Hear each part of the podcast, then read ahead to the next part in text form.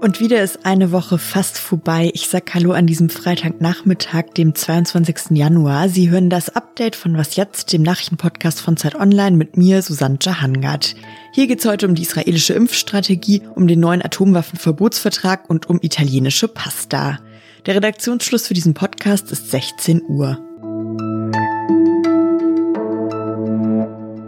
Kein Land impft so schnell gegen Corona wie Israel. Von den 9 Millionen EinwohnerInnen sind bereits ungefähr 30 Prozent geimpft und die Infektionszahlen gehen jetzt deutlich zurück. Wie Israel das so schnell geschafft hat, das kann uns jetzt Steffi Henschke erklären. Sie ist freie Autorin von Zeit Online, lebt in Tel Aviv und ist jetzt bei mir am Telefon. Hallo Steffi. Hallo Susanne, freut mich. Steffi, wie läuft das mit den Impfungen in Israel? Kannst du uns das erstmal erzählen? Genau, das läuft hier über die äh, vier Krankenkassen. In Israel ist man verpflichtet, sich gesetzlich Kranken zu versichern und in Kooperation mit dem Gesundheitsministerium und lokalen Behörden organisieren diese vier Krankenkassen hier die Impfungen. Die haben natürlich direkten Zugriff auf alle Daten, können die Patienten oder beziehungsweise Mitglieder direkt erreichen. So läuft äh, die Terminvergabe relativ unbürokratisch und schnell. Und dann gibt es die Impfzentren, aber es gibt auch mobile Impfwagen. Und da geht man dann einfach im Prinzip hin, wenn man seinen Termin hat und wird geimpft und 21 Tage später hat man dann seinen Folgetermin. Dadurch, dass es genug Impfstoff gibt, ist es bisher gab es da keine, keine Engpässe. Wie hat Israel das denn überhaupt geschafft, dass es genug Impfstoff gibt, dass es keine Engpässe gibt, dass jetzt jeder Dritte schon von den EinwohnerInnen geimpft ist? Das sind zwei Punkte. Also einmal die Beschaffung. Ich finde, man muss da auch bedenken, Israel hat neun Millionen Einwohner. Bayern, ich habe gerade noch mal geschaut, hat 13 Millionen Einwohner. Diese absoluten Zahlen sind natürlich super gering. Im Jahreswechsel, also angefangen hat man hier, glaube ich, am 23. Dezember, 21. Dezember, also vor Deutschland, weil man sich an die FDA-Zulassung aus den USA gehalten hat. Da waren schon so vier, fünf Millionen Dosen von Pfizer geliefert worden. Mittlerweile kam auch Nachschub, aber man muss wirklich sagen, es sind natürlich viel weniger. Also selbst wenn hier sehr, sehr viel geliefert wird, ist es wenig im Vergleich zu Deutschland. Und das Zweite ist, wie wird er verteilt und wie gelingt es, dass so schnell geimpft wird? Und da würde ich sagen, es ist einfach sehr unbürokratisch. Es ist sehr pragmatisch. Es gibt viele, die jünger sind als 60, 50 oder 40, die hier schon geimpft wurden. Einfach weil sich rumgesprochen hat, dass man abends bei den Impfzentren mal vorbeigehen kann und fragen kann, ob es noch Impfstoff gibt. Es gab dann auch teilweise Listen, die man sich eintragen konnte und dann am Abend, wenn Impfstoff übrig war, so geimpft wurde. Hier in Deutschland wird ja auch immer wieder diskutiert, wie das eigentlich mit den Leuten ist, die sich vielleicht auch gar nicht impfen lassen wollen. Ist das denn auch in Israel ein Thema? Ja, das ist ein Thema aber mit einem ganz großen Unterschied. Der Fokus liegt hier eigentlich nicht auf diesen Gruppen, die sich nicht impfen lassen wollen. Also am Anfang der Kampagne waren hier auf die Regierung relativ streng gegen hebräischsprachige ähm, Facebook-Seiten vorgegangen, die Anti-Impfpropaganda verbreiten. Und dann gibt es zwei Gruppen, in denen es eine sehr niedrige Impfbereitschaft gibt. Das sind die, die arabische Minderheit und das sind die Haredi, die ultraorthodoxen.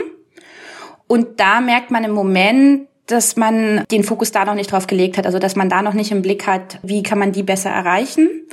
Ich habe gelesen, in Ostjerusalem ist es jetzt so, dass jüngere Menschen sich schon impfen lassen dürfen. Also in Ostjerusalem leben ja eben auch Palästinenser und äh, dass man dort versucht, vielleicht so mehr äh, die Impfbereitschaft zu erhöhen. Aber bisher ist der Fokus wirklich auf denen, die sich impfen lassen wollen. Ja, vielen Dank, Steffi, für den Einblick. Tschüss. Tschüss. Seit 2012 gab es von Deutschland aus keine Abschiebung mehr nach Syrien, weil ein sogenannter Abschiebestopp gegolten hat. Das hat sich jetzt mit dem Jahreswechsel geändert. Ende 2020 ist dieser Abschiebestopp ausgelaufen und Abschiebungen nach Syrien sind jetzt mit dem neuen Jahr zumindest theoretisch wieder möglich. Heute jetzt hat sich der neue Vorsitzende der Innenministerkonferenz, Thomas Strobel, der Innenminister von Baden-Württemberg und CDU-Mitglied, nochmal dazu geäußert. Strobel meinte, er hält es für unwahrscheinlich, dass die Abschiebungen bald stattfinden können und sieht weiterhin hohe Hürden für Rückführung. Eine dieser Hürden sei einmal, dass das Bundesamt für Migration und Flüchtlinge jeweils bei den einzelnen Personen das Abschiebeverbot nochmal aufheben muss. Und das andere große Problem ist, dass es in Syrien gar keine Gebiete gibt, die sicher genug sind, um Menschen dorthin abschieben zu können. Das prüft regelmäßig das Auswärtige Amt. Zuletzt hat es vom Auswärtigen Amt geheißen, dass es in allen Landesteilen Syriens weiterhin zu massiven Menschenrechtsverletzungen durch verschiedene Akteure komme. Das Ziel Deutschlands ist vor allem, Straftäter oder islamistische Gefährder abschieben zu können. Deutschlandweit hat man 89 Personen identifiziert, die für eine solche Abschiebung nach Syrien in Frage kommen. Heute ist ein neuer Vertrag der Vereinten Nationen in Kraft getreten, der Atomwaffenverbotsvertrag. In diesem völkerrechtlich bindenden Dokument verpflichten sich die Unterzeichner, ich zitiere, nie unter keinen Umständen Atomwaffen zu entwickeln, herzustellen, anzuschaffen, zu besitzen oder zu lagern. Der Hintergrund des Vertrags ist eine Kampagne zur atomaren Abrüstung. ICANN heißt sie und der haben sich mehr als 500 Organisationen angeschlossen. Diese Kampagne hat vor vier Jahren sogar den Friedensnobelpreis gewonnen. Der UN-Generalsekretär Antonio Guterres meinte, der Vertrag stelle eine bedeutende Verpflichtung hin zu einer kompletten Elimination von Nuklearwaffen dar. Ja, der Haken an der Geschichte ist ein bisschen, dass viele Staaten den Vertrag gar nicht erst unterzeichnet haben. Auf der einen Seite ist da die große Gruppe der Atommächte, also Staaten wie die USA, Russland, China oder auch Großbritannien und Frankreich. Und auch viele andere europäische Länder, nämlich alle die, die in der NATO Mitglied sind, haben sich dem Vertrag nicht angeschlossen. Dazu gehört auch Deutschland. Expertinnen sprechen deshalb von einem bedeutenden Schritt, der aber vor allem Symbolkraft hat. Was noch? Träumen Sie auch von Urlaub in Italien oder wenigstens dem Besuch von einem italienischen Restaurant mit einer frischen Pizza, die gerade knusprig und heiß aus dem Ofen kommt? Oder haben Sie vielleicht eher Lust auf Pasta?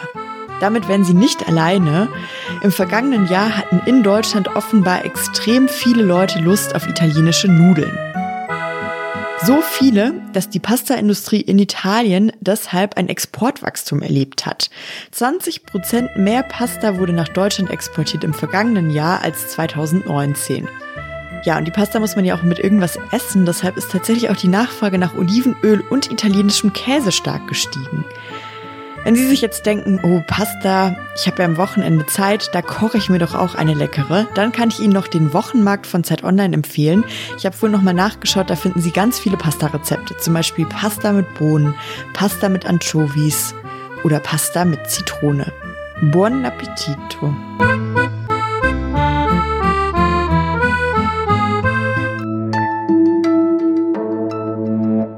Falls Sie sich beim Pastakochen nicht langweilen wollen oder sowieso lieber Lust auf intellektuellen Input am Wochenende haben, dann kann ich Ihnen jetzt noch einen weiteren Podcast aus unserer Zeit Online-Familie empfehlen, und zwar die neue Folge von Das Politikteil. Da ist diese Woche unsere Korrespondentin in Russland zu Gast, Alice Botha, und sie spricht über die Rückkehr von Alexei Nawalny nach Russland, der ja mutmaßlich vom russischen Geheimdienst vergiftet wurde. Im Podcast geht es unter anderem um die Frage, wie bedrohlich Nawalnys Heimkehr eigentlich für Putin ist.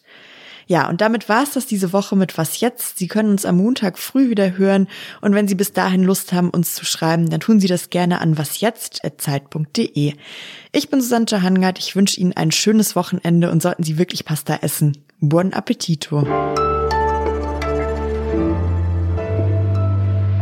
Nein, ich bin noch nicht geimpft, weil ich so deutsch bin, dass ich dachte, ach, ich will doch niemand, ich will mich da nicht reindrängeln und äh, nächste Woche aber nächste Woche wird es vermutlich soweit sein, ja, dass ich geimpft werde.